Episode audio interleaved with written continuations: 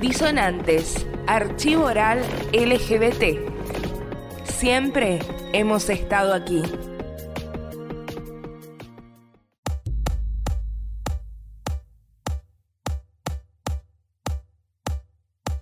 Yo soy Susana Pinzani, miembro de Venir Diverse, soy psicóloga. Yo no hablo, no le digo a nadie, a nadie, a nadie, a nadie, tipo de relación, porque ya tenía amenazas de parte de mis maridos, de sacarme los hijos, que eso es un, una escala de Damocles que tenemos, teníamos todas las lesbianas en esa época lesbianas con hijos, garantía de que te lo sacaban, no los veías más los chicos. Y bueno, después de que me separo de esta mujer, hablo con mis hijos. El único que se me pone medio áspero fue este, Edipo. Pero no porque yo estuviera con una mujer, sino porque yo estuviera con alguien que no era él, Edipo.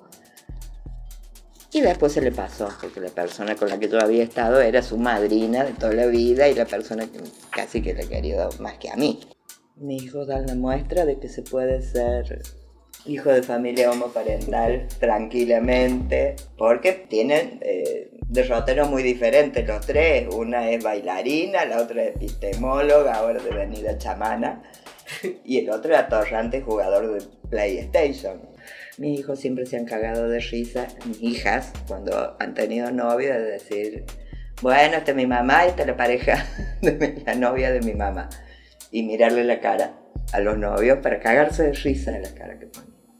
Por supuesto, y esto lo cuento siempre rompiendo el closet, alguna vez lo habrán oído. Yo esperé que mi padre esté bien muerto.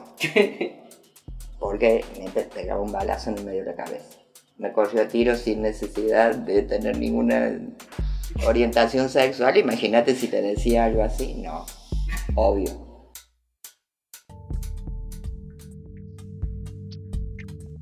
Todos saben que pueden recurrir a rompiendo el closet por cualquier inconveniente que tengan en la existencia.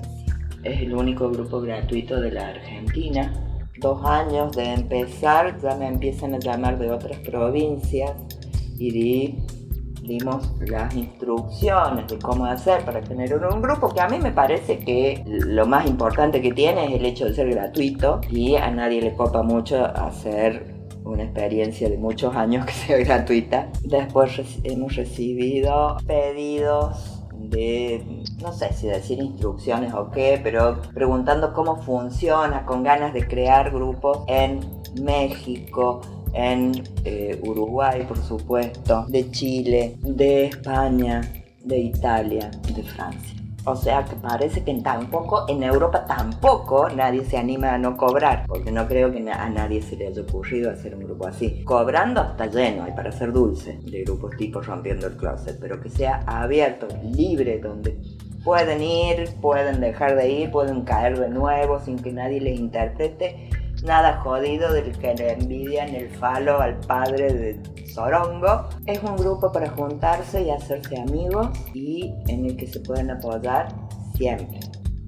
Tiene convenio con la Facultad de Psicología de, la UNC, donde van a hacer sus tesis, pasantías y prácticas supervisadas y todo lo que signifique vernos como lauchas blancas adentro de la jaulita, pero le picamos el boleto ahí nomás y el grupo se ingenia para que no vuelva más esa gente.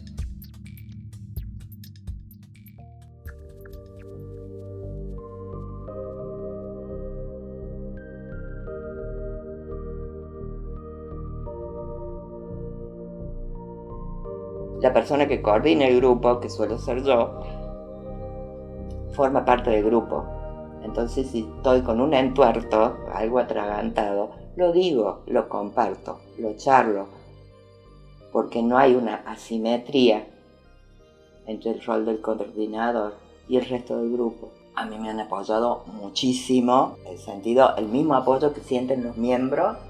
Eh, en mi cumpleaños, acá yo estoy con algunos problemas serios y Acá se hizo rompiendo el closet el día de mi cumpleaños, acá en este living de 2x2.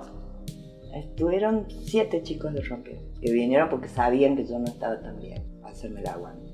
Eso es muy fuerte, onda que se va a decir, bueno, rompiendo viene siendo mi lugar en el sitio, en el mundo, en la covacha donde estoy, porque la gente siente que va a defraudar a las personas que más quiere. Teme perder el cariño de las personas que más quiere, que más ama, los padres, los hermanos. Entonces por eso cuesta tanto dar ese paso. Salvo los más chiquitos que van y lo dicen así, como muy suelto de cuerpo. Hemos tenido miembros de Rompiendo que han empezado rompiendo a los 20 y han salido del closet a los 28. Hay gente que tiene procesos lentos. Hasta que se envalentonó. Por poco le grabamos el speech antes. Se animó y salió y fue esa mochila que todos conocen. Sigue siendo el miedo, el terror a perder. No tanto el, el miedo a la violencia, el miedo que te echen, no, el miedo que no te quieran que es el miedo que tenemos todos los seres humanos desde que somos chiquitos. Alguna gente también tiene miedo de empezar de nuevo, no es mi caso.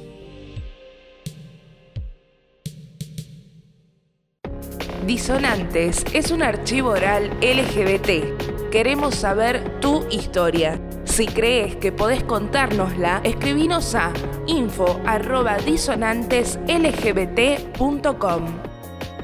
Los relatos importan.